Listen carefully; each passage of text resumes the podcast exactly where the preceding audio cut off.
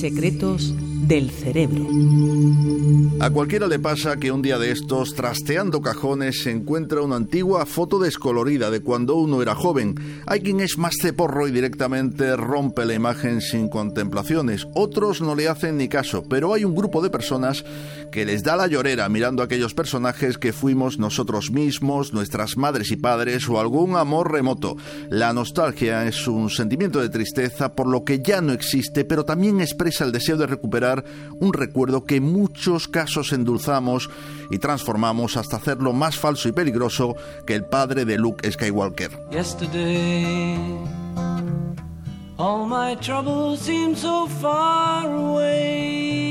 En el siglo XIX la nostalgia se consideraba aún como una forma de depresión y hubo que esperar hasta el siglo XX para considerar que este sentimiento agridulce no tenía por qué ser dañino. El psicólogo holandés Tim Bilchut de la Universidad de Southampton ha probado en un estudio llevado a cabo con 150 estudiantes que los sentimientos nostálgicos mejoran la autoestima. Aquellos que son capaces de emocionarse y echar unas lagrimitas recordando episodios de su infancia o de su juventud son también los que puntúan más alto en las pruebas de fortaleza mental y autoestima. Bill Chut explica que los sentimientos nostálgicos suelen ser agradables, llenan de significado nuestras vidas y ayudan a nuestra memoria a construir una historia en la que al final salimos bien parados.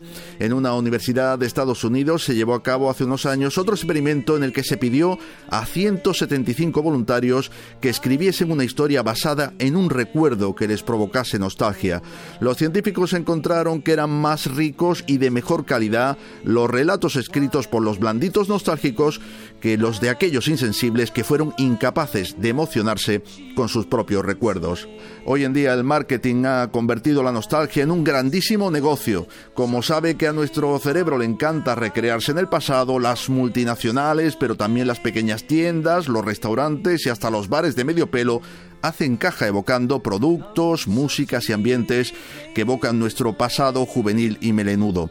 Y el cerebro, claro, se derrite y nos obliga a asistir de nuevo a conciertos de cantantes jubiletas y a comprar escaletris de 8 metros del siglo pasado que no hay después donde colocarlos.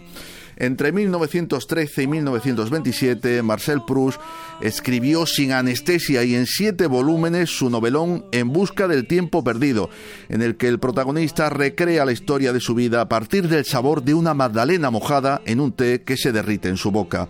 Cada uno de nosotros tenemos memorias propias que nos ponen tiernos. Puede ser el sabor de un delicado dulce, sí, pero también nos puede hacer llorar la peste de la fritanga de pescado que mamá nos hacía los domingos de nuestra infancia con aceite reciclado. La nostalgia es así.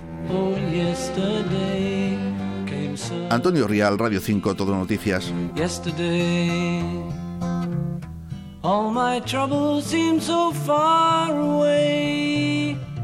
Now it looks as though they're here to stay. Oh, I believe in yesterday. Suddenly, I'm not half the man I used to be. There's a shadow hanging over me. Oh, yesterday came suddenly. Why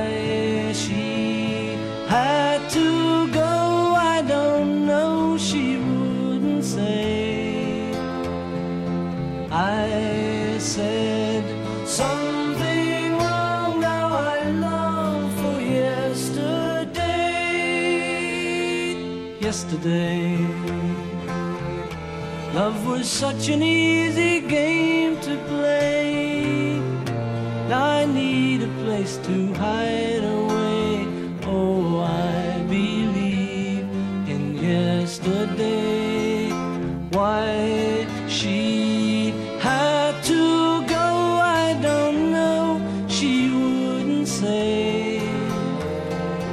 I said something wrong. Now I long for yesterday. Yesterday. Love was such an easy game to play. Now I need a place to hide away. Oh, I believe in yesterday.